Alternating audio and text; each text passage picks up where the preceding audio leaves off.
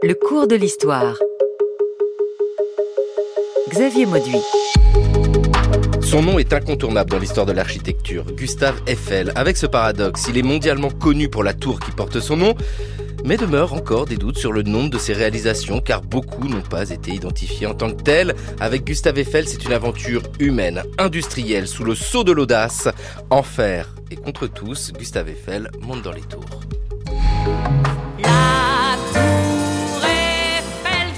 S'amuse, s'amuse par-dessus l'étoile Le bon Dieu, les saints et les saintes, regarde par les trous du ciel l'instrument que Monsieur Eiffel vient de dresser dans nos enceintes. On la trouve laide, on la trouve belle, y a pas de pardi sans tour Eiffel. Amis, chantons la complainte de la pauvre tour Eiffel. Tour Eiffel à 300 mètres du haut en bas, on voit la Seine. Pour y monter, il faut payer tous les millions qu'elle a coûté. Un, deux, trois. Mesdames, Messieurs, la visite est terminée. N'oubliez pas le guide, s'il vous plaît. Le cours de l'histoire. Bonjour Bertrand Lemoine. Bonjour. Vous les avez euh, tous reconnus, euh, ces évocations de la Tour Eiffel. Il y avait Jacques Elian, Germaine Montero, Catherine Sauvage, Audrey Arnaud. Toutes ces évocations de la Tour Eiffel, c'est pour parler de celui qui l'a construite, cette tour. Vous êtes ingénieur Bertrand Lemoine, architecte et historien. Et étant ingénieur, on peut placer tout de suite ce qui fait l'originalité de Gustave Eiffel. Ce n'est pas un architecte. Oui, absolument. C'est pas un architecte. Parfois, on l'entend, mais c'est un architecte au sens, si on veut, qu'il a bâti une grande œuvre, bien sûr, euh, construite, y compris cette tour de 300 mètres qui porte son nom. C'est rarissime. Il n'y a pas beaucoup d'architectes ou d'ingénieurs même qui ont le privilège d'avoir un nom attaché à leur monument. Mais Eiffel est un ingénieur formé à l'école centrale de Paris, prestigieuse école d'ingénieurs. Il en sort en 1855. Et donc, il a cette formation euh, de base qui va lui être évidemment fort utile pour développer une expertise. Et après, sa carrière va être un peu différente de celle d'un ingénieur euh, au sens strict du terme. Ce sera plutôt celle d'un entrepreneur, puisqu'il va créer très très jeune, à l'âge de 32 ans, sa propre entreprise. Entreprise qu'on pourrait qualifier presque de start-up aujourd'hui avec des beaux contemporains parce qu'il démarre avec pas grand-chose, avec une aide familiale, avec des capitaux très limités, mais à force d'ingéniosité, de sens de l'organisation, de sens des affaires aussi, tout simplement, et puis d'expertise technique, bien sûr, d'innovation, il va pouvoir la développer jusqu'à se hisser peut-être à la cinquième place des entreprises françaises de construction métallique. Bel exploit, mais qui lui vaut bien sûr une carrière euh, tout à fait bien remplie. Bah oui, parce qu'il est destiné à être ingénieur. Il fait des études de chimie, hein, je crois. En fait, il fait l'école centrale, c'est une formation généraliste, mais on fait ce qu'on appelle aujourd'hui un projet de fin d'études, les six derniers mois, et lui il fait un projet d'usine chimique. Pourquoi? Parce qu'il espère succéder à son oncle, qui avait une usine de fabrication de produits chimiques, de vinaigre, de peinture. Et puis finalement, une petite brouille familiale, bah, le détour de cette voie euh, un peu tracée d'avance. Et il va se consacrer euh, à euh, la construction de ponts d'abord pour une société de chemin de fer. Les chemins de fer sont en plein essor à l'époque en France. Il va démarrer là-dedans. Il va s'associer, il va être pris plutôt comme euh, sous l'aile d'un ingénieur assez peu connu, mais qui avait déjà une grande réputation à l'époque, qui s'appelait Nepveu, un peu l'introducteur en France des, fondations à l'air comprimé sous le niveau de l'eau. Enfin, un inventeur assez assez euh, fantasque et, en même temps imaginatif et, créatif. Et Eiffel va devenir très rapidement euh, son bras droit. Et c'est comme ça qu'il va être associé à un premier chantier euh, monumental. C'est le plus grand pont en construction en France, c'est le pont de Bordeaux, qui fait quand même 500 mètres de long. Et à 26 ans, Eiffel se retrouve directeur des travaux du chantier. C'est quand même extraordinaire de voir ce jeune homme diriger ce chantier où travaillent des, dizaines et des dizaines d'ouvriers. Chantier très complexe sur la Garonne avec des fondations aussi compliquées à construire puisqu'on est sous le niveau de l'eau là aussi. Une grande poutre métallique qui est encore présente aujourd'hui, qui encore nous étonne aujourd'hui par sa monumentalité précisément. Et donc Eiffel va révéler là tout son talent de, de meneur d'hommes et d'organisateur. Alors serait-il né au bon moment? Parce que c'est ça aussi, c'est un destin humain. Il y a des gens qui sont nés trop tard dans un monde trop vieux. Eh bien, c'est juste le contraire pour Eiffel. Il est né juste à l'époque où il pouvait exercer son génie créateur. C'est-à-dire, il est né à l'époque des chemins de fer, au moment où on a besoin de faire un nombre considérable de ponts. Et Eiffel, à 26 ans, a fait ce pont de Bordeaux qui est une grande réussite, Ce pont de Bordeaux l'a fait connaître des ingénieurs à la fois du PO et du Midi, puisque c'était les deux réseaux qui devaient être réunis par ce pont. Et à la suite de ces travaux, tous les ponts qui ont été faits dans cette région, presque tous les ponts, ont été confiés à Eiffel. Et finalement, à 36 ans, il fonda lui-même ses propres établissements et continua non seulement à faire des ponts, il a fait des gares, il a fait des, des installations extraordinaires, non seulement en France, mais presque dans tous les pays du monde, n'est-ce pas? Et il est devenu l'ingénieur de l'univers. C'est René Legrain Eiffel qui s'exprimait en 1964, petit-fils de Gustave Eiffel. Bonjour Myriam Larnedy Eiffel. Bonjour. Donc vous aussi, hein, je pense que par votre nom, il y a un lien avec Gustave Eiffel. Par rapport à Gustave Eiffel, vous êtes L'arrière-arrière petite fille de Gustave Eiffel. Alors ici, euh, on a euh, René Legrain Eiffel qui évoque euh, ce pont de Bordeaux. Vous avez Myriam Larnaudy Eiffel travaillé sur ce pont, publié un ouvrage sur cette passerelle de Bordeaux. C'était quoi cet enjeu absolument fou de construire un pont en métal? Gustave Eiffel, c'est la chance de sa vie. Euh, à peine sorti de l'école centrale, euh, formé auprès de Charles euh, Neveu, euh, il sait que le chantier qui va lui être confié euh, est un enjeu providentiel. Il va se saisir de cette occasion pour à la fois mettre en œuvre un certain nombre de techniques qu'il va chercher à perfectionner, mais également faire ses preuves pour bien faire comprendre à la fois aux scientifiques, aux ingénieurs qui l'entourent, qu'il est capable euh, de faire de grandes réalisations. Ce pont est euh, grand pour son époque, c'est le plus long pont d'Europe, 504 mètres de large, et il va se confronter à un certain nombre de difficultés. Alors ces difficultés, c'est notamment euh, les fondations, parce que par définition, un pont c'est au-dessus de l'eau et euh, faut réussir à pouvoir s'accrocher quelque part. Absolument, la Garonne c'est un fleuve impétueux, réputé difficile, euh, large. Euh, la fondation des piles euh, dans ce fleuve n'est pas simple. On connaît le pont de pierre qui a mis de nombreuses années à être construit. Pour Eiffel, il s'agit d'être plus rapide, plus efficace, moins coûteux et, effectivement foncer des piles dans, dans un fleuve hasardeux. Il va extrêmement bien s'en- sortir grâce aux recherches de Charles Neveu, mais il va perfectionner ces techniques en adjoignant à la technique des fondations euh, des piles euh, des presses hydrauliques qui vont permettre de les foncer donc à l'air comprimé. C'est une, expérience euh, première en France et qui va lui permettre de foncer plus vite et de permettre aux ouvriers, en travaillant au-dessous du niveau de l'eau dans des caissons hyperbares, de gagner un temps tout à fait précieux et permettre également de, de tenir les délais donc prévus par Gustave Eiffel lui-même. À Bertrand Lemoine, mais oui, il faut le rappeler, tout ça, c'est de l'entreprise. Euh, Il y a des cahiers des charges, il y a des délais, il y a des budgets. Voilà, Eiffel commence sa carrière d'abord au service d'un ingénieur, puis ensuite rejoint l'entreprise qui va construire le, le pont de Bordeaux, et à ce titre, il va diriger le chantier. Et lui-même, d'ailleurs, va assez vite voler de ses propres ailes dans le sud-ouest en construisant plusieurs ouvrages pour le compte de cette compagnie, mais en s'apercevant qu'il pourrait peut-être le faire directement lui-même. C'est ça qui va lui donner l'idée aussi de créer sa propre entreprise. Mais évidemment, il bénéficie pour cela de sa, son expertise, sa formation d'ingénieur, son expérience courte, certes, mais déjà intense. Et euh, cette formation initiale d'ingénieur va petit à petit l'amener à créer une entreprise de construction, bien sûr, on reste dans le même domaine, mais avec euh, toutes les difficultés que rencontre une entreprise. Déjà à l'époque, il faut répondre à des appels d'offres en étant ce qu'on appelle le moins disant, le moins cher, pour remporter le marché face à des concurrents qui sont parfois beaucoup plus gros et, plus euh, mieux organisés peut-être que vous. Et puis ensuite, il faut mener à bien ces chantiers, il faut vérifier sa comptabilité, il faut faire en sorte qu'à l'arrivée, on, on gagne plutôt de l'argent qu'on en perde. Donc c'est vraiment un métier euh, spécifique, qu'on connaît bien aujourd'hui, bien sûr, mais qui va être vraiment le, cœur de métier d'Eiffel, mais appuyé, bien sûr, sur sa formation et sur son expertise d'ingénieur en, termes de construction. Oui, parce que c'est un très bon entrepreneur, Myriam Larnaudy Eiffel. C'est vraiment ça aussi, Gustave Eiffel. Oui, il est extrêmement bien organisé et ce euh, dès le départ, dès, euh, dès l'âge de 26 ans, on voit très bien qu'il cherche euh, en tant que chef de chantier, euh, à la fois chargé des études d'exécution, mais surtout finalement de l'organisation et de la construction du pont euh, vraiment en lui-même, à s'organiser au mieux, tenir ses délais. Euh, la première année, il, perd, il, il- se trouve trop lent, donc il va effectivement réorganiser son chantier, la standardisation des pièces, l'acheminement des pièces, donc prêtes à être assemblées au pied du pont. Tout ça, ce sont des éléments d'organisation de chantier qui vont euh, par la suite faire sa célébrité, sa notoriété euh, tout au long de sa carrière de constructeur. Oui, parce qu'on peut dire qu'il fabrique des choses en kit, en fait, qui, eh bien, euh, sont fabriquées quelque part à l'usine, euh, c'est le Valois-Perret, et puis qu'après, eh bien, il n'y a plus qu'à les monter et les installer là où on le désire. Oui, c'est complètement ou de l'IKEA ou du Capla selon ce que l'on voudra, mais c'est très intéressant en termes de modernité de penser à une telle organisation du chantier pour qu'effectivement l'assemblage soit ultra rapide et ultra efficace grâce au riftage.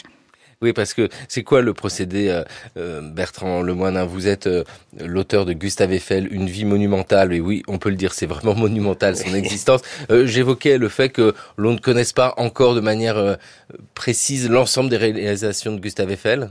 Oui, on sait qu'en tant qu'entrepreneur, il a fait environ 500 réalisations, mais peut-être beaucoup plus parce que on a une liste assez sommaire au fond de ce qu'il a pu faire et parfois on a des indications un peu grossière du style euh, les ponts sur la ligne euh, de Gérone. Bon, alors Gérone en Espagne, mais combien de ponts a-t-il fait On ne sait pas. Ou 100 ponts pour, euh, pour, dits portatifs, c'est-à-dire préfabriqués, pour l'Indochine, pour le Vietnam. Là aussi, où sont-ils, etc. Combien y en a-t-il exactement? Donc on a un petit flou qui reste encore à éclaircir sur la liste détaillée de ces œuvres, y compris d'ailleurs de ce qu'il subsiste encore aujourd'hui et ce qui a disparu, parce qu'il y en a aussi quelques-unes qui ont disparu. Et puis en négatif, on pourrait dire aussi que beaucoup d'œuvres, beaucoup de constructions métalliques dans le monde lui sont attribués, ou en France en particulier, qui ne sont pas nécessairement de lui. C'est un peu, il est devenu un tel symbole de la construction métallique, évidemment, euh, dès qu'il y a un peu de métal et de, charpente, eh bien, on pense que c'est Eiffel, comme on pense que Vauban a construit toutes les fortifications peut-être existantes en France. C'est un peu le même principe. Mais son, entreprise est, très bien organisée, euh, donc à Levallois-Perret, parce qu'au départ, il rachète des matériels qui étaient à Clichy, qui était l'endroit où initialement euh, les pièces du pont de Bordeaux étaient fabriquées. Et le principe même de la construction métallique, déjà existante à l'époque, mais qui est toujours le même aujourd'hui en fait. C'est de, bien sûr de dessiner un, ouvrage, un pont, une structure, euh, de la tracer ensuite euh, à l'échelle 1 euh, sur des pièces existantes, des plaques, des cornières, des formes de, très simples de L, de T, de U, de I, enfin une espèce de vocabulaire de base élémentaire. Toutes ces pièces, elles sont tracées, découpées, percées pour qu'on les assemble ensuite par des rivets qu'on pose à chaud, en, partie en usine.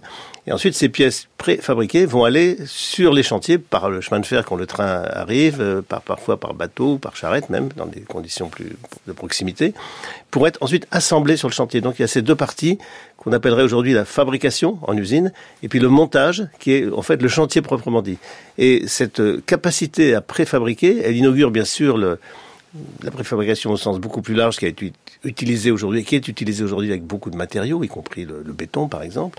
Mais avec le métal, c'est vraiment euh, tout à fait la signature de la construction métallique de l'époque et qui va euh, assurer son efficacité, notamment pour euh, doter les, les grands réseaux ferrés deux grands ponts comme celui de Bordeaux qui permettent de mailler au fond de ce, ce réseau qui va se répandre et s'étendre à travers toute l'Europe d'abord, puis aux États-Unis ensuite, et puis le reste du monde, bien sûr. Ah oui, ce pont de Bordeaux donc a été euh, fabriqué en région parisienne et il a été transporté jusque là-bas. Absolument, il été fabriqué dans une usine à Clichy, donc euh, juste au nord de Paris, et puis ensuite transporté par éléments et ensuite assemblé sur place. Donc c'est vraiment tout à fait caractéristique d'une technologie qui est déjà mature à l'époque où Eiffel arrive. Euh, tout à l'heure, euh, le grand Eiffel disait effectivement, il faut arriver au bon moment. Et oui, pour Eiffel, il arrive précisément au moment où cette technologie est mature, où la révolution industrielle se développe en France, va euh, installer de nombreux, à la fois réseaux ferrés, de nouveaux types d'équipements, des marchés couverts, des grandes halles, des grandes installations industrielles. Donc il y a un effet d'entraînement. et puis voilà, Eiffel arrive là et il peut développer son entreprise dans un contexte évidemment euh, éminemment favorable. Il serait né peut-être 20 ans plus tôt, il n'aurait certainement pas eu la même carrière et 20 ans plus tard, ça aurait été encore peut peut-être également autre chose. C'est vraiment the, right mind and the right place. Il est né au bon moment. Myriam Larnaudy Eiffel, c'est quoi un chantier de Gustave Eiffel? Si on prend le cas du pont de Bordeaux, on l'a dit, hein, les éléments sont construits en région parisienne, transportés jusqu'à Bordeaux. Ça demande beaucoup, beaucoup de gens alors oui, c'est toute une équipe et euh, ce qui va être très euh, visible dès le départ, c'est l'attention qu'Eiffel porte à son à son équipe. Hein. Euh, prise de risque d'abord sur des structures, sur l'eau à jouer, parfois des ouvriers qui ne savent pas nager. Il va être effectivement, je dirais, à l'œuvre en, plongeant lui-même pour récupérer plusieurs d'entre eux qui sont menacés de se noyer. recevra à la fois une médaille pour effectivement ces sauvetages et également une une coupe euh, de remerciements euh, de l'équipe des tubistes, c'est-à-dire ces personnes qui ont été dans ces caissons hyperbares et qui ont euh, voulu remercier Gustave Eiffel pour l'attention qu'il leur portait sur le plan humain. C'est très très important et ça, ce sera valable sur l'ensemble de ces chantiers. Puis on le retrouvera à la tour avec ses 250 ouvriers sur la tour. C'est vraiment quelqu'un qui est à côté de ces hommes et qui conçoit à la fois la prise de risque, la santé et, et, tout ça, il en est effectivement très très euh, très attentif pour la tour. Euh, on verra un peu plus tard. Il n'hésite pas à euh, organiser une cantine au premier étage et il déjeune avec ses ouvriers au quotidien. Donc tout ça c'est très très important. Ensuite, bien sûr l'organisation, chef de chantier, chantier rôle hiérarchique et en même temps rôle proche de ces hommes pour faire avancer un métier qui est dur. Hein, ne l'oublions pas. ce rivetage, conditions jamais simples que, que la métallurgie et puis et puis l'utilisation de ce fer, pas n'importe quel fer puisque N'oublions pas euh, l'acquis euh, qu'a eu Gustave Eiffel euh, à l'école centrale dans sa spécialisation de chimie. Hein. Il choisit un fer pudelé, c'est-à-dire un fer oxygéné, lamellé, un peu plus malléable que n'était la fonte réputée cassante. Et ce fer malléable va lui permettre effectivement à la fois d'incurer ses structures et de les porter encore plus loin. Ce fer pudelé, c'est la caractéristique, en plus du vocabulaire évoqué par, Bertrand, c'est vraiment la caractéristique de ces structures.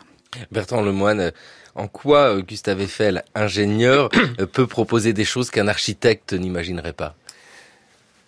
Eiffel arrive aussi à un moment où, au fond, euh, pas seulement la technologie de construction, le matériau fer pudelé est, là, présent sur le chantier, mais où les méthodes de conception, de calcul, des structures, arrivent à, commencer à se formaliser. On peut, on peut calculer de manière beaucoup plus précise et pas aussi empiriquement qu'on le faisait 30 ou 40 ans auparavant, des structures métalliques.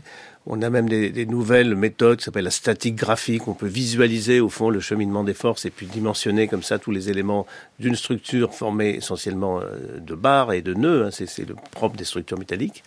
Et donc Eiffel va bénéficier de cette, euh, ce savoir-faire euh, d'ingénierie, on dirait aujourd'hui.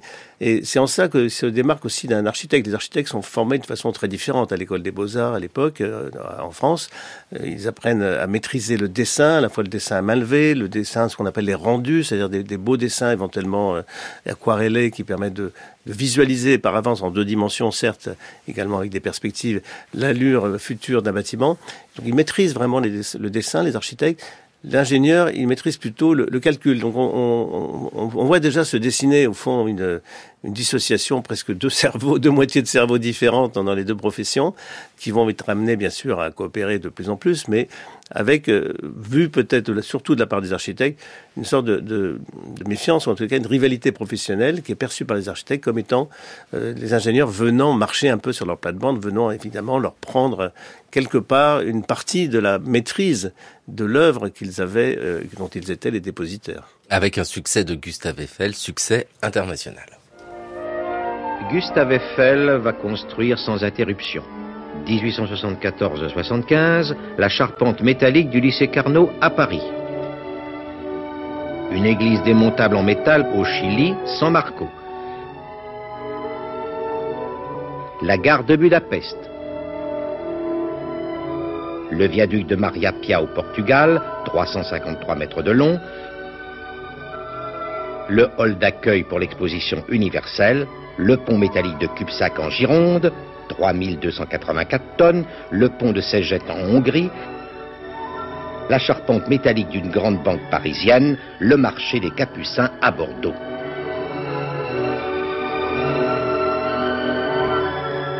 France Culture, le cours de l'histoire. Xavier Mauduit. L'évocation de ces constructions internationales de Gustave Eiffel en 1984 avec euh, Myriam Larnaudy Eiffel, une capacité de travail sidérante. On ne peut pas réaliser autant de choses sans travailler beaucoup.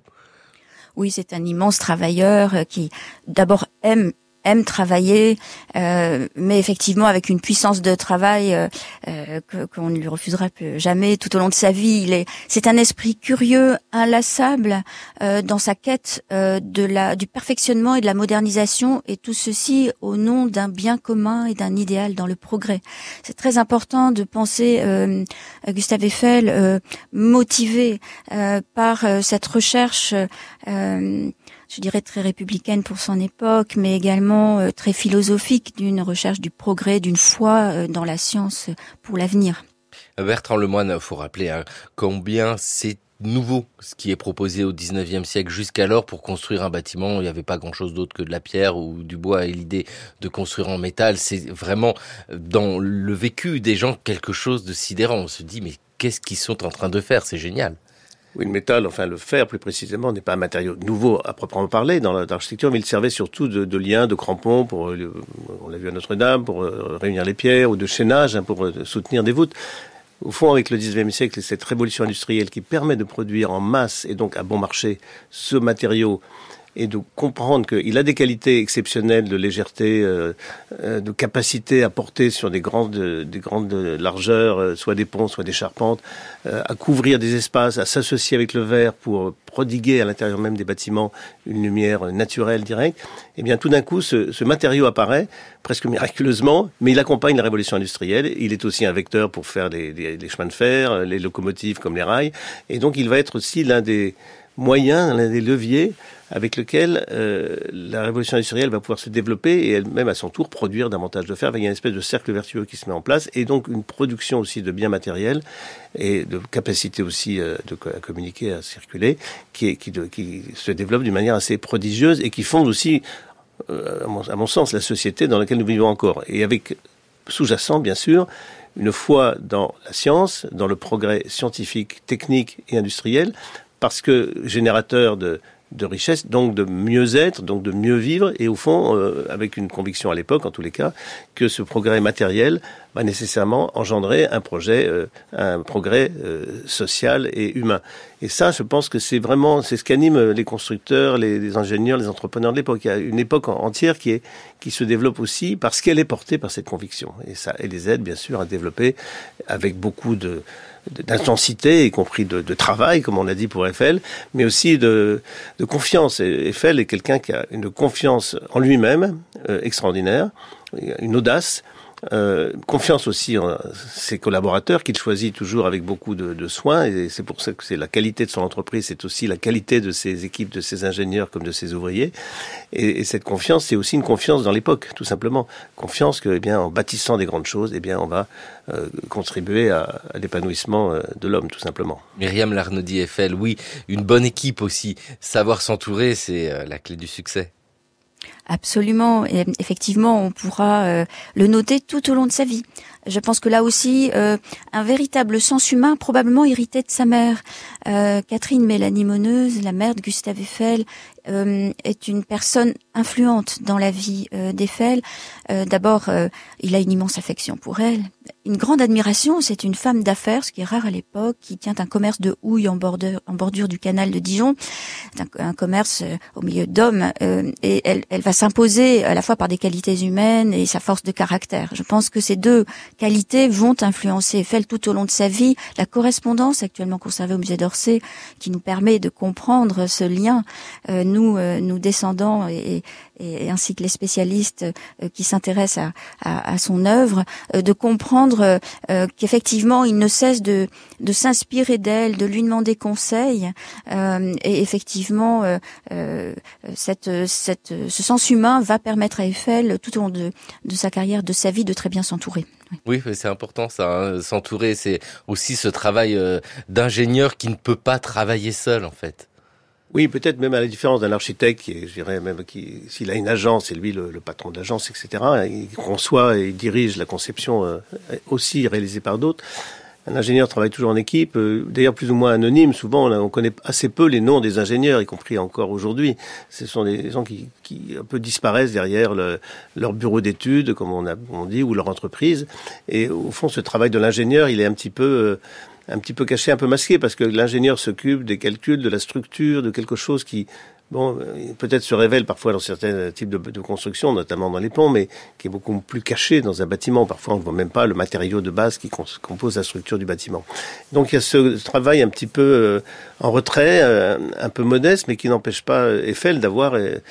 Euh, bien sûr une, une, grande ambition et qui va mettre euh, au service de sa propre euh, carrière, bien sûr, de son entreprise, et puis au-delà, de, bien sûr, de, de, la construction de grandes choses en France et à travers le monde, comme on l'a dit. Il s'enrichit beaucoup alors son métier d'entrepreneur va l'amener à une bonne réussite, on peut dire, grâce d'ailleurs initialement aux capitaux que lui apporte sa famille, grâce à son association à une époque importante avec un, un autre ingénieur qui s'appelle Théophile Sérig, qu'il faut mentionner, parce que c'est un ingénieur très brillant, sorti majeur de l'école centrale. Il a 10 ans de moins qu'Eiffel, il est sorti de la même école, mais avec 10 ans de moins, et il apporte aussi son savoir-faire et des capitaux d'entreprise qui lui permettent de se développer, qui lui permet d'accéder aussi à des, à des chantiers beaucoup plus importants.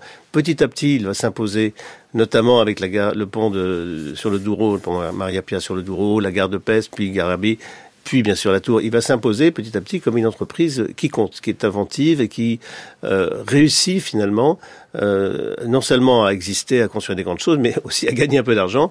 Et au fond, à la fin de sa carrière d'entrepreneur, euh, Eiffel, oui, a, a, bien réussi, sans être immensément riche, bien sûr, mais il a réussi et surtout il a réussi en, en gérant une entreprise et puis en faisant vivre autour de lui. Tout de même, il ne faut pas l'oublier, une entreprise comme ça, c'est quand même quelques centaines de personnes dans l'usine, sur les chantiers, le personnel d'encadrement, euh, qui ont bénéficié bien sûr de, de sa dynamique. Et il a réussi à étonner ses contemporains.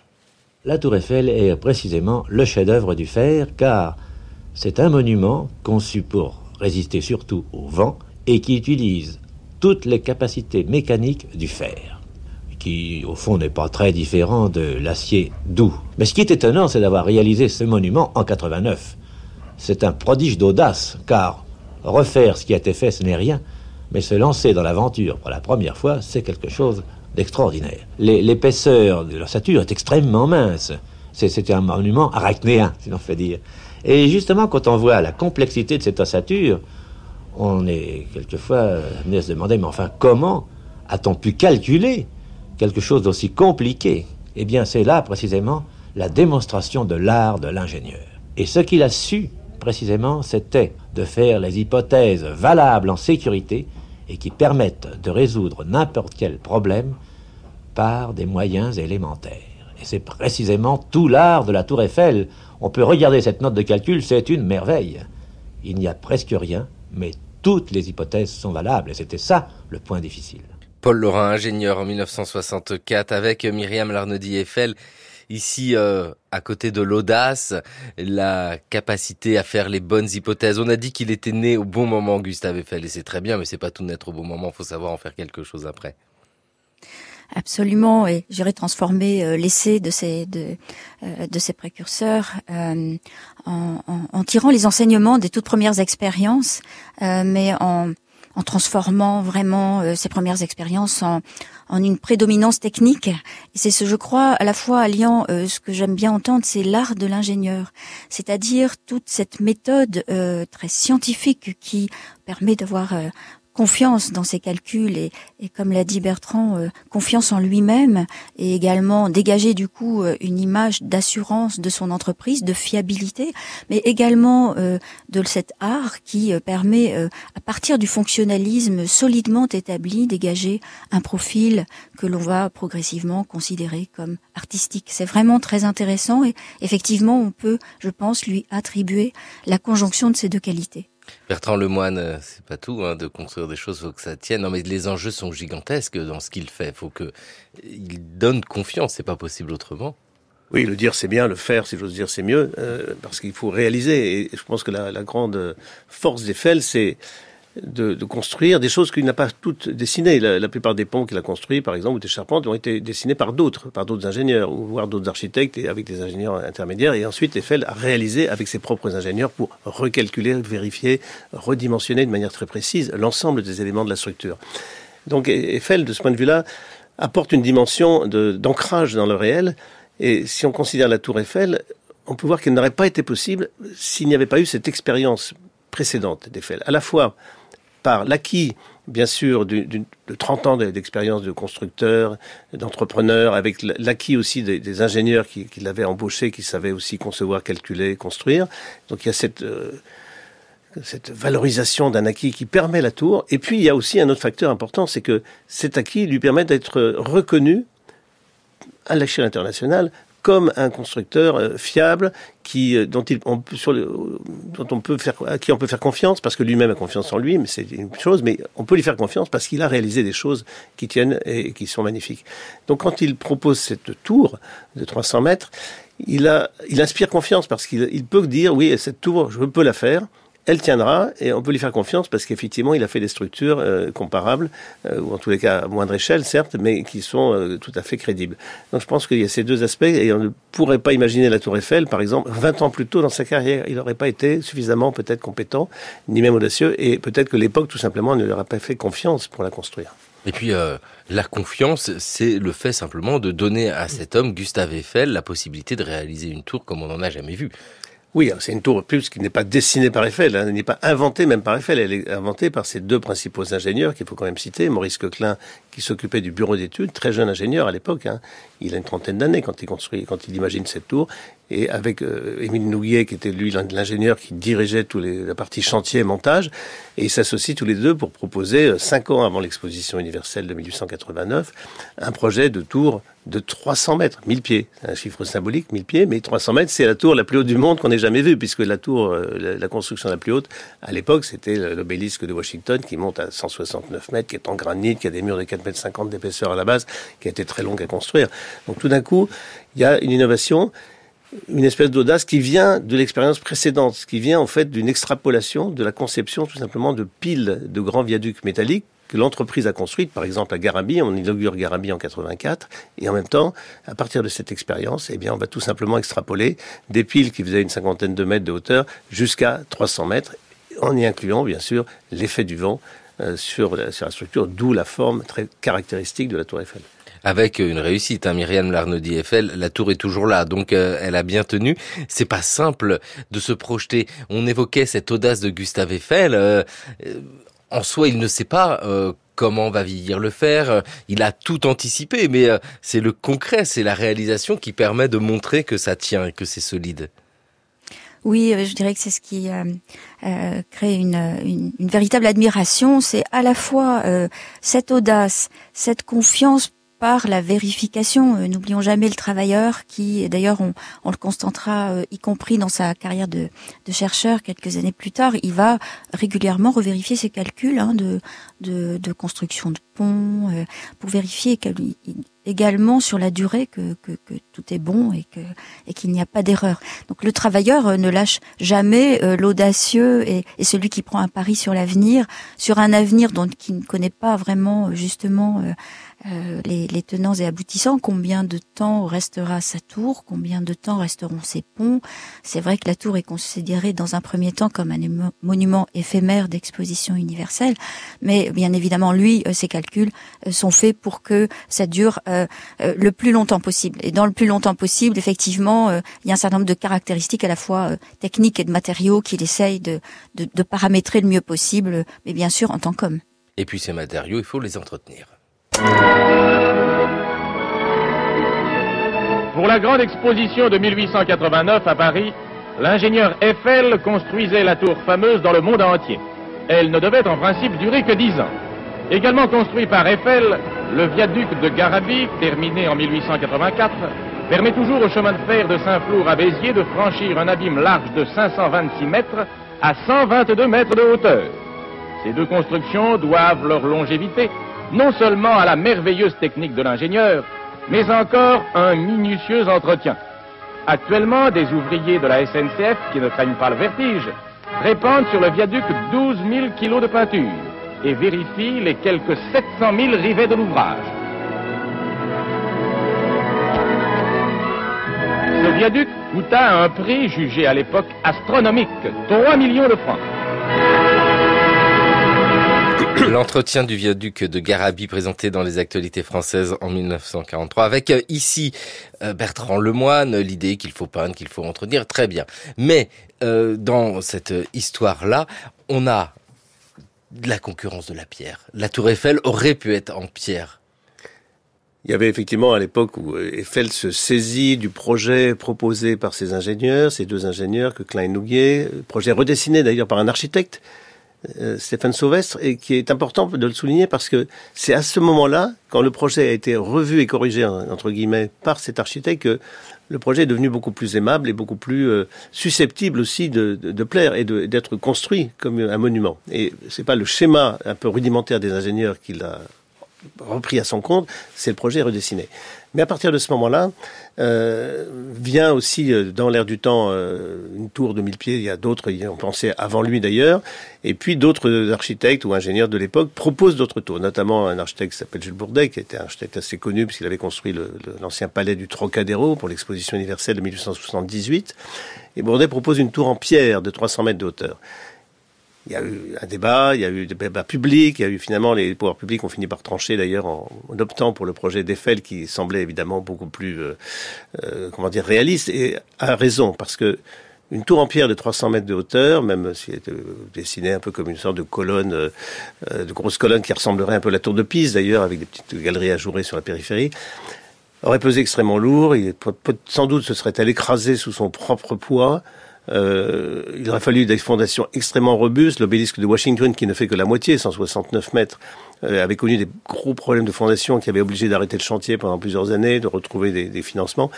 Premièrement. Deuxièmement, est-ce qu'on aurait pu construire en aussi peu de temps euh, une tour de 300 mètres en pierre? On peut en douter. Et la question était quand même de construire une tour pour l'Expo de 89. Et compte tenu des tergiversations, du concours qui a été lancé pour finalement choisir tout de même le projet d'Eiffel, il lui restait très peu de temps, Eiffel. Il lui restait deux ans et trois mois pour construire sa tour. C'est incroyable de l'avoir réussi en si peu de temps. il ne s'agissait pas d'inaugurer la tour à la fin de l'exposition universelle. Ça aurait été un fiasco total pour Eiffel lui-même et même pour la France. Donc il y avait un enjeu de, de temps, de rapidité, donc d'efficacité qui était pour Eiffel absolument crucial et qu'il a réussi à, un défi qu'il a réussi à relever, bien sûr. Myriam Larnaudy Eiffel, c'est ça la réussite de Gustave Eiffel, c'est de pouvoir proposer des ponts, des chantiers de manière euh, très rapide. Il va les construire vite et ça ne coûte pas si cher.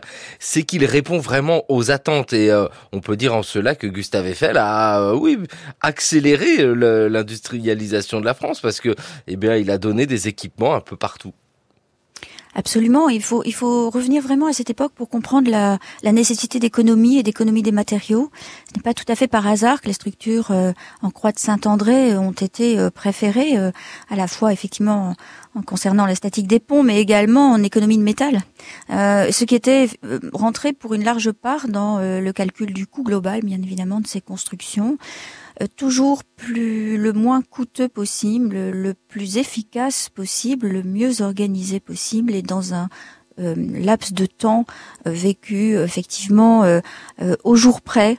C'est vraiment le, la définition de la recherche perpétuelle de ces 25-30 années d'effet constructeur avec euh, sur euh, cette tour euh, notamment, alors une fascination, parce que c'est fascinant, et encore aujourd'hui quand on est au pied de la tour Eiffel, on reste pas indifférent, mais évidemment à côté des critiques.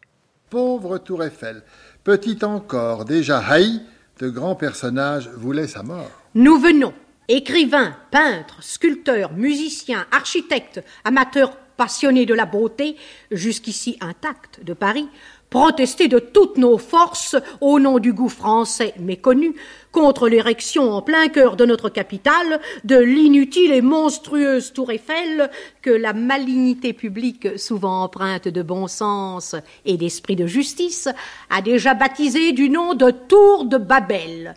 Cette tour Eiffel, dont la commerciale Amérique elle-même ne voudrait pas, c'est, n'en doutez pas, le déshonneur de Paris. Cette pétition trois fois plus longue et signée Gounod, Sardou, Messonnier, Bonnat, Lecomte de Lille, Sully Prudhomme, Maupassant, François Coppé, dont voici à propos quelques strophes. Le flâneur, quand il considère les cent étages à gravir du démesuré belvédère, demande à quoi peut-il servir? Tamerlan est-il à nos portes? Est-ce de là-haut qu'on surprend les manœuvres de ses cohortes? Pas du tout, c'est un restaurant. À ces hauteurs vertigineuses, le savant voit-il mieux les chocs des mondes et des nébuleuses? Non pas, on y prendra des bocs. Les critiques contre la Tour Eiffel sur Paris Inter en 1956. Bertrand Lemoine, ah bah oui, bien sûr, ça ne passe pas. C'est très innovant et tout ce qui est innovant, ça perturbe. Oui, c'est une critique qui émane en plus des, grands artistes de l'époque, déjà bien reconnus et qui c'est vraiment en forme d'intelligentsia artistique et littéraire du 19e siècle. Cette critique, elle, est très virulente, comme on l'a entendu, avec des mots choisis qui sont euh, destiné bien sûr à contrecarrer cette entreprise, euh, mais qui, qui vient un peu tard. Et Eiffel lui-même aura l'occasion de répondre dans la même page, euh, d'ailleurs, du journal Le Temps, dans lequel paraît cette euh, protestation des artistes.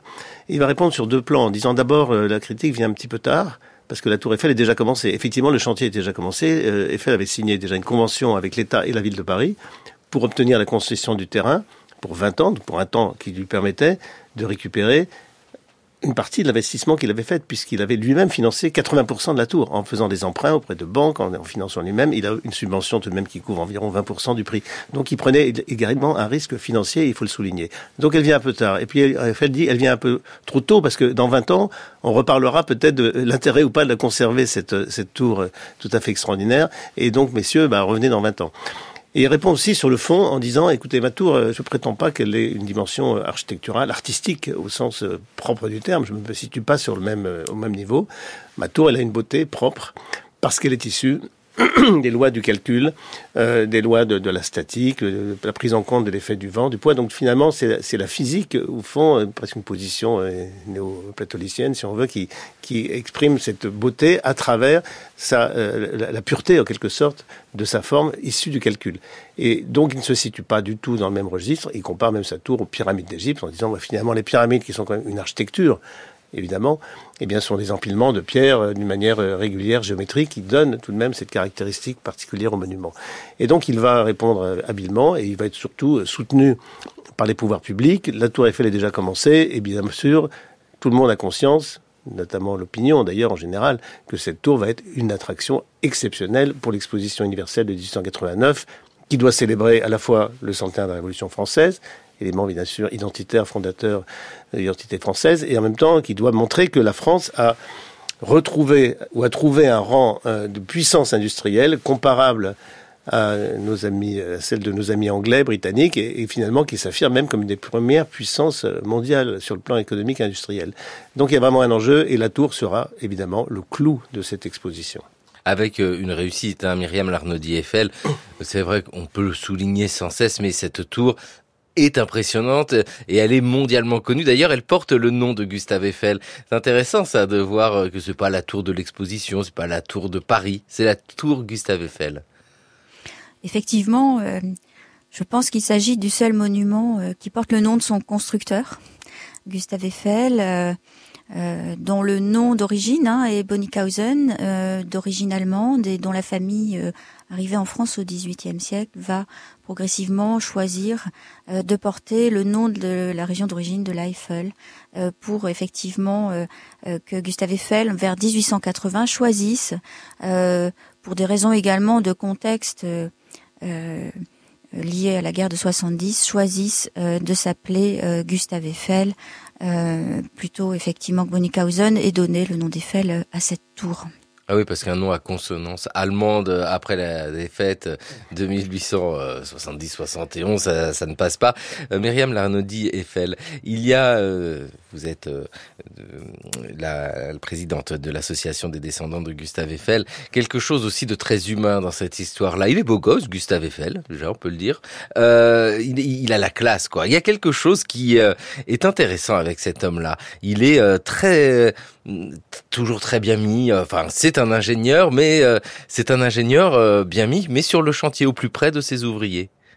Oui, tout à fait. Et ça, c'est très intéressant et très émouvant euh, pour, pour nous, familles, qui, qui cherchons à, à, partir à la rencontre constamment de l'homme, comme de l'ingénieur très célèbre.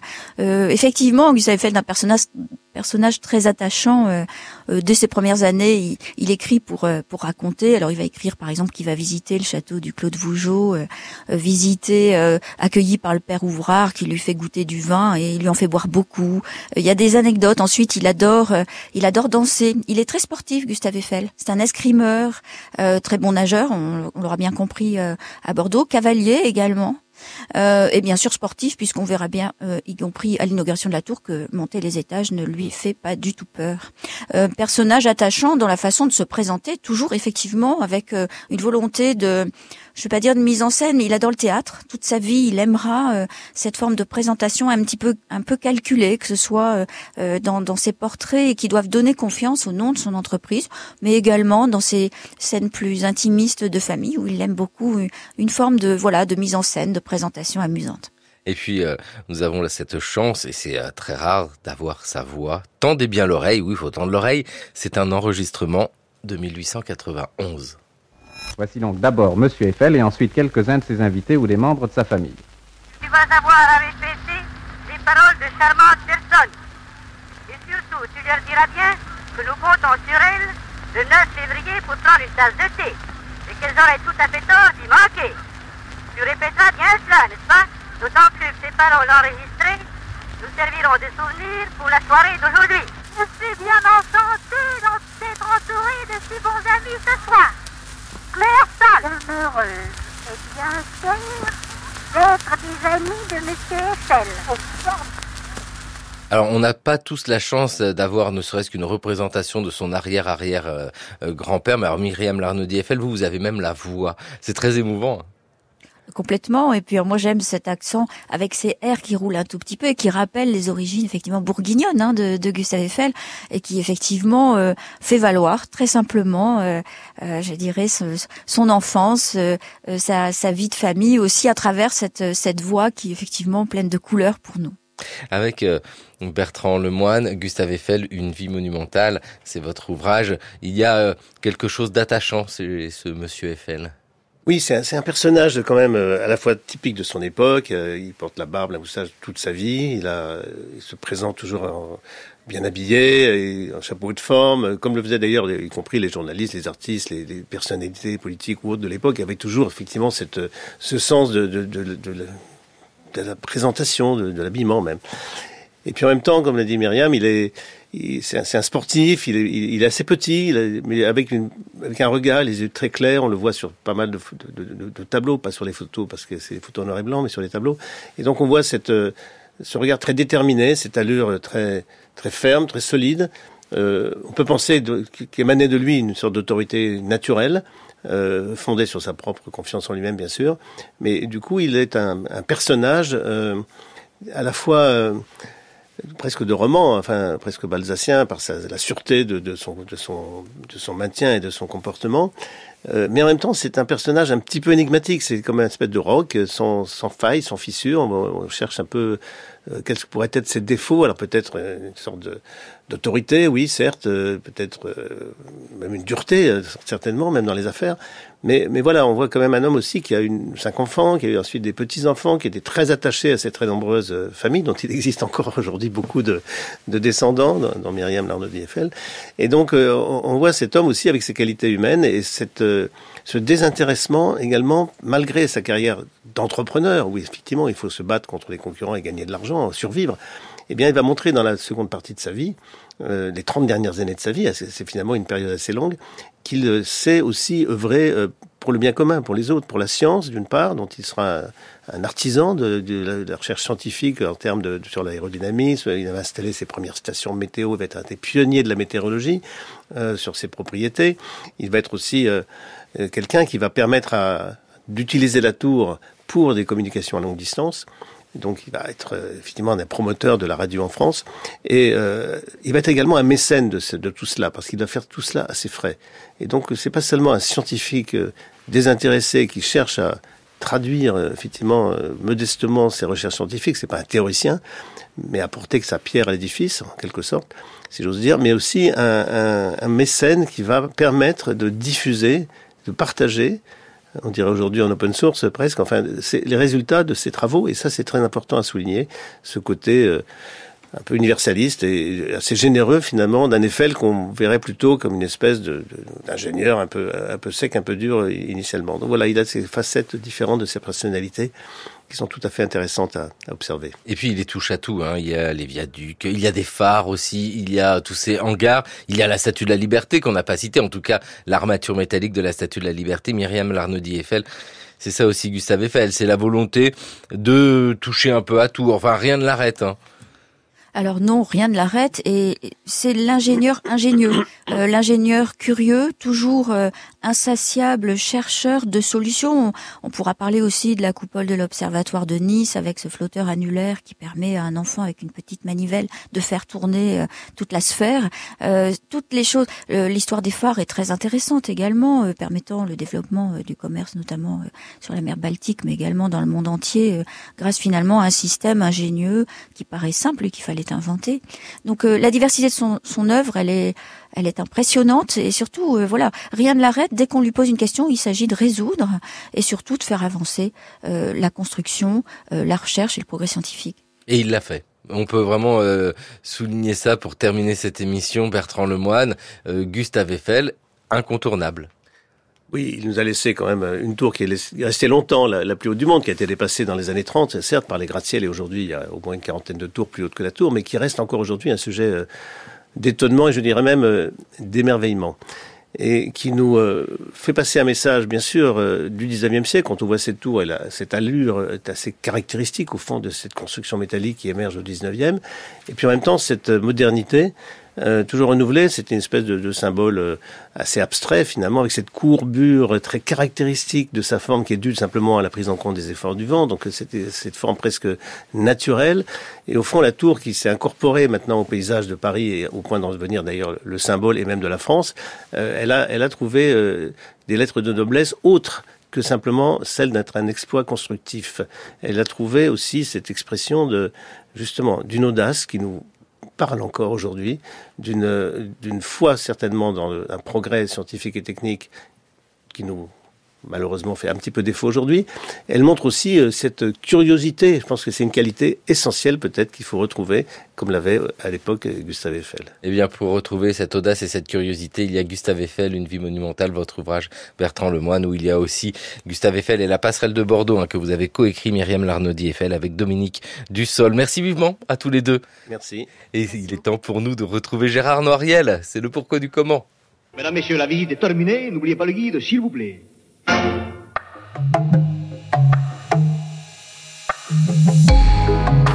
Pourquoi le président de la République allemande a-t-il demandé pardon à la Tanzanie? La question de la repentance des anciennes puissances coloniales à l'égard des peuples qu'ils ont colonisés est aujourd'hui un thème récurrent dans des pays comme la France ou le Royaume-Uni. Mais en Allemagne, cette logique mémorielle a été focalisée pendant longtemps sur les victimes du nazisme, même si l'Allemagne n'a pas construit un empire colonial aussi vaste que celui des deux autres grandes puissances européennes, il s'est néanmoins développé au tournant des 19e et 20e siècles dans le sud-ouest de l'Afrique. À partir de 1885, la conquête du territoire correspondant à l'actuelle Namibie a entraîné la spoliation des terres où vivaient les Namas et les Hereros. Ces derniers se soulevèrent contre l'envahisseur en massacrant plusieurs centaines de colons allemands. Le général von Trotta, commandant des forces coloniales dans le sud-ouest africain, donna alors l'ordre d'exterminer les Hereros, ce qui provoqua la mort de 80% des autochtones insurgés et de leurs familles. Les survivants furent déportés dans des camps de concentration et condamnés à des travaux forcés un généticien procéda à des expérimentations médicales sur ces détenus, dans une optique anthropologique et eugéniste dont s'inspira le sinistre Joseph Mengele à Auschwitz, dans le cadre de la politique nazie d'extermination des Juifs. Il a fallu attendre les années 2000 pour que les horreurs de la politique coloniale allemande deviennent un enjeu du débat public dans ce pays et c'est seulement en mai 2021 que les autorités ont reconnu officiellement le caractère génocidaire du massacre des Hereros. Le ministre des Affaires étrangères a déclaré dans un communiqué Nous qualifierons maintenant officiellement ces événements pour ce qu'ils sont du point de vue d'aujourd'hui un génocide. Cette déclaration était accompagnée de la promesse d'un soutien financier payé par l'Allemagne pour la reconstruction et le développement de la Namibie. Le 1er novembre 2023, dans le prolongement de cette politique de repentance, le président de la République allemande, Frank-Walter Steinmeier, a effectué un voyage en Tanzanie, au cours duquel il a demandé pardon pour les exactions commises aussi dans ce pays. Bien que cette facette de la politique coloniale allemande soit moins bien connue que le génocide des Hereros en Namibie, les historiens estiment que le massacre des Maji Maji dans la région de Songea, une ville située au sud de la Tanzanie actuelle, a fait entre 200 000 et 300 000 victimes de 1905 à 1907. Songea Mbano, l'un des chefs du peuple Maji Maji, fut pendu et décapité avec 66 de ses combattants. Son crâne ayant disparu, des militants tanzaniens se mobilisent aujourd'hui pour qu'il soit rendu à leur pays. Il est vraisemblable, en effet, que ce crâne a été expédié en Allemagne, comme ce fut le cas pour de nombreux ossements d'Africains transmis à l'époque coloniale aux instituts d'anthropologie raciale. Lors de sa visite, le président allemand a rencontré les descendants du chef Sonjeam Bano pour leur promettre que les autorités feraient tout pour retrouver son crâne, bien que le travail d'identification des ossements soit toujours compliqué et aléatoire. Merci Gérard Noiriel, le pourquoi du comment à retrouver sur le site franceculture.fr et sur l'appli Radio France. Bonjour Valérie Anna. Bonjour Xavier. Directrice de rédaction du magazine L'Histoire, l'Histoire avec un petit air révolutionnaire. Oui, un petit air révolutionnaire parce que 1924, euh, c'était la mort de Lénine, donc il y a euh, absolument 100 ans, le 21 janvier 1924. Et on a choisi de revenir euh, sur lui pour notre premier numéro de l'année 24, mais pas le Lénine habituel, pas le Lénine de la prise de pouvoir de 17, ni les démêlés avec Staline ou l'invention ou pas du totalitarisme. Au contraire, euh, de comprendre d'où sort le petit homme de 47 ans, un peu chauve, qu'on appelle le vieux et qui revient le 3 avril 17, un mois après l'abdication du tsar. Et c'est pourtant lui qui prend le pouvoir. D'où sort-il? Eh bien, d'un extraordinaire bouillon bouillonnement révolutionnaire, intellectuel, culturel, qu'a été euh, le dernier demi-siècle de la Russie des tsars, euh, qu'on connaît euh, mal, qu'on croit connaître. On a une familiarité peut-être romanesque à cause ou grâce à la lecture de Dostoïevski, par exemple, de l'extraordinaire roman qui s'appelait Les Possédés, qu'on appelle aujourd'hui les démons. Hein. il paraît que c'est plus près du terme. donc c'est dans cette ambiance-là qu'on s'est replongé, une Russie arriérée, rurale, mais qui a secrété une par milliers, une jeunesse éduquée, radicalisée, révolutionnaire, qui se nourrit aux idéaux de la Russie éternelle, mais aussi à la littérature de tous les grands révolutionnaires en exil, euh, évidemment Bakounine, Herzen, Plekhanov et tant d'autres. Et Lénine est issu de ça.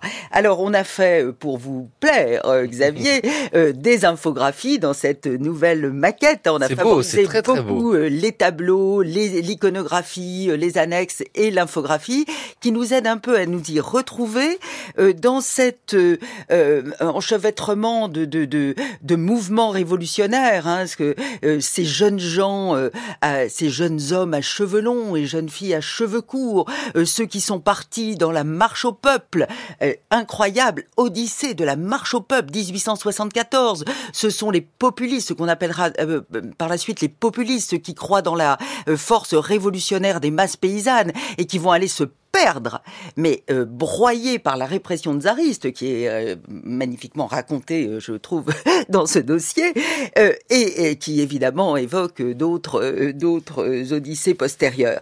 Mais il y a aussi évidemment, alors Lénine n'a pas fait partie de cela. il n'a pas fait non plus partie des terroristes, hein, ceux qui se sont vraiment radicalisés après l'échec de la marche au peuple.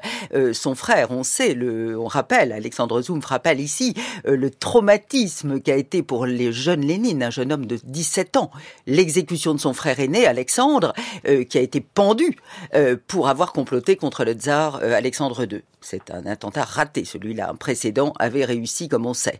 Et donc, il s'est détourné et lui, il s'est jeté comme tant d'autres, euh, dans euh, la, la, révolution marxiste, hein, Marx vient d'être traduit, et euh, commence alors l'histoire de cette social-démocratie marxiste, hein, qui est celle des gros bataillons révolutionnaires de, du tournant du siècle, qui sont presque tous en exil. Lénine lui-même est assez représentatif de cela. Hein, il va être trois ans au bagne, Bon, on nous dit que ce bagne-là n'était pas si dur. Pour lui, pour lui. Ah, il, trouve même une, une épouse, Nadezhda Krupskaya, dont on parle aussi dans ce dossier. Il y a beaucoup de femmes, hein, beaucoup de femmes. Et puis, il va être 17 ans en exil et il va euh, jouer un rôle de plus en plus important et inventer ce qu'on appelle le bolchevisme, le léninisme qui fait que en 17, il est prêt à remporter la partie. Lénine avant Lénine, révolutionnaire sous les tsars, c'est le dossier du magazine L'Histoire et c'est passionnant, vous l'avez dit, infographie, c'est très beau aussi. Merci. On apprend beaucoup de choses. C'était le cours de l'histoire sur France Culture, une émission réalisée par Thomas Beau avec aujourd'hui à la technique Élise Le. Merci à France Bleu Gascogne, à Mont-de-Marsan, émission préparée par Jeanne Delecroix, Toscane Vudès, Jeanne Copper, Raphaël Laloum et Maïwen Guizou. Le cours de l'histoire écouté à podcaster sur notre site franceculture.fr et l'appli Radio France.